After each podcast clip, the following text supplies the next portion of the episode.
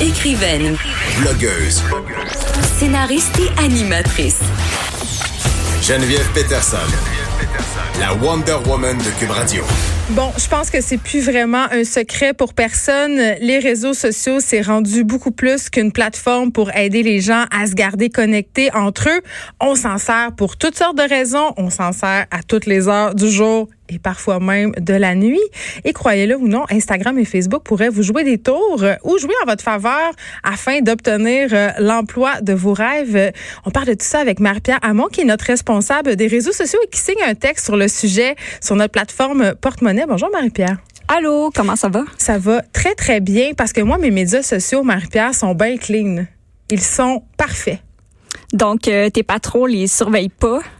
J'espère que non. OK, attends, on blague, mais là, on le sait, la plupart des Canadiens utilisent les médias sociaux. Je pense que c'est un Canadien sur deux qui est actif sur les médias sociaux, donc c'est une mine d'or pour les employeurs. Oui, euh, exactement. Donc, euh, les employeurs euh, surveillent souvent les réseaux sociaux. C'est ce que semblent dire plusieurs spécialistes dans le domaine. Puis, euh, selon Geneviève Pellerin, qui est euh, une stratège web euh, senior à l'agence Absolue, euh, il se contenterait pas juste de surveiller euh, LinkedIn. Il Oui, qui, serait, qui est la plateforme supposément professionnelle. là. Ils vont nous stalker ailleurs. Ils viennent sur notre Facebook, ils viennent sur notre Instagram. Mais qu'est-ce qu'ils cherchent? Ben, en fait, euh, ils vont vraiment regarder euh, tout. Ils vont regarder euh, toutes les informations euh, professionnelles, mais aussi les informations euh, comme euh, ta personnalité, tes intérêts. Puis peut-être même aussi si t'es le genre de personne à faire le party, euh, si tu t'impliques beaucoup dans ton entourage, euh, au niveau professionnel. J'ai envie de dire, si je fais le party, ça concerne pas mes employeurs. Peut-être pas, mais tu sais, ça va peut-être donner un aperçu si tu vas arriver en forme le lendemain au travail. Donc, ils veulent voir quel genre un de personne. portrait psychologique en quelque sorte, c'est ce que je comprends. Exactement. Puis j'imagine aussi parce qu'on l'a vu, c'est arrivé euh, quelquefois que ça a défrayé la manchette. Des gens ont perdu leur emploi pour des, te- des propos douteux euh, tenus sur leurs médias Oui. sociaux personnels. Donc de penser par exemple que parce que c'est ma page Facebook personnelle, je peux aller écrire des commentaires euh, violents, racistes, sexistes, c'est une erreur. Ouais, exactement. Faut faire attention, puis euh, faut faire attention à l'éthique euh, professionnelle. Mais faut pas penser que les réseaux sociaux peuvent juste nous nuire. Ça peut aussi euh, nous aider. Comment? Ça peut servir de, de- de- d'un espèce de deuxième euh, portfolio, en fait. Donc, euh, si, euh, par exemple, tu as un métier qui est super artistique, euh, Ouais. tu pourrais mettre euh, tes œuvres d'art sur euh, Instagram ou... euh, Mais on le voit de plus en plus. Là, Instagram Ouais. est considéré par plusieurs artistes comme une espèce de carte de visite. Donc ça, ça c'est convenu qu'on peut se servir des médias sociaux de façon positive. Mais euh, par exemple, est-ce qu'un employeur pourrait aller, je sais pas, moi, sur ma page Facebook, puis je sais pas, on jase découvrir un, un atout dont j'aurais oublié de parler en entrevue? Ça, ça se pourrait. Ben oui.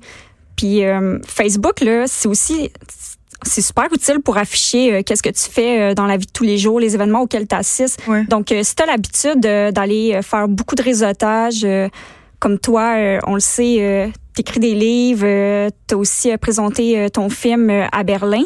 Donc, ça, tu l'as affiché sur Facebook, ben, un employeur le voit. Donc, c'est juste positif là, pour toi.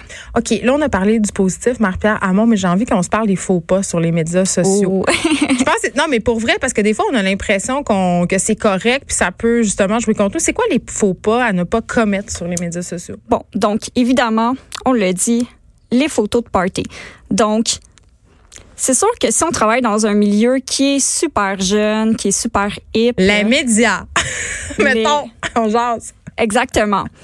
C'est correct d'en mettre quelques-unes des photos de party, Mm. mais je vous suggère de peut-être les mettre privées pour la plupart. Donc, c'est bien que l'employeur ait accès à la découverte, qu'il vous découvre. Moi, j'ai une question, OK? Mettons, euh, on jase, là. Il y avait eu toute cette polémique aux États-Unis par rapport à une policière qui avait un compte Instagram où elle publiait des photos d'elle vraiment très dénudées, là. C'était presque un compte érotique. On voyait cette fille-là, euh, tu sais, en bikini, tout ça. Puis ça avait soulevé un peu l'opprobre parce que les gens disaient, franchement, une police c'est indigne de ses fonctions. Fait que si on, on est trop sexy sur les médias sociaux, est-ce que ça peut nous nuire au- auprès de nos employeurs? Ben là, encore une fois, ça dépend de ta profession. Par exemple, les Bon, enseignants. c'est sûr que c'était C'est sûr. danseuse. Tout va bien. Oui. Mais tu donnais l'exemple d'être. Oui, les enseignants, les enseignants, il y a beaucoup d'enseignants qui vont changer leur nom sur Facebook pour pas, par exemple, se faire retrouver par Ah, leurs les élèves. demandes d'amitié des élèves, ça c'est non. Parce que là, à un moment donné, s'ils se font retrouver par leurs élèves, c'est sûr que ça va jouer sur euh, l'autorité qu'ils ont avec eux. Donc, euh, Fait que pas de photos de nous qui fait trop le party. Ensuite, ben, il y a aussi euh, l'utilisation, la surutilisation des médias sociaux. Puis ça, on n'y pense pas souvent. Mais admettons qu'on est au travail puis on surutilise nos médias sociaux. ouais.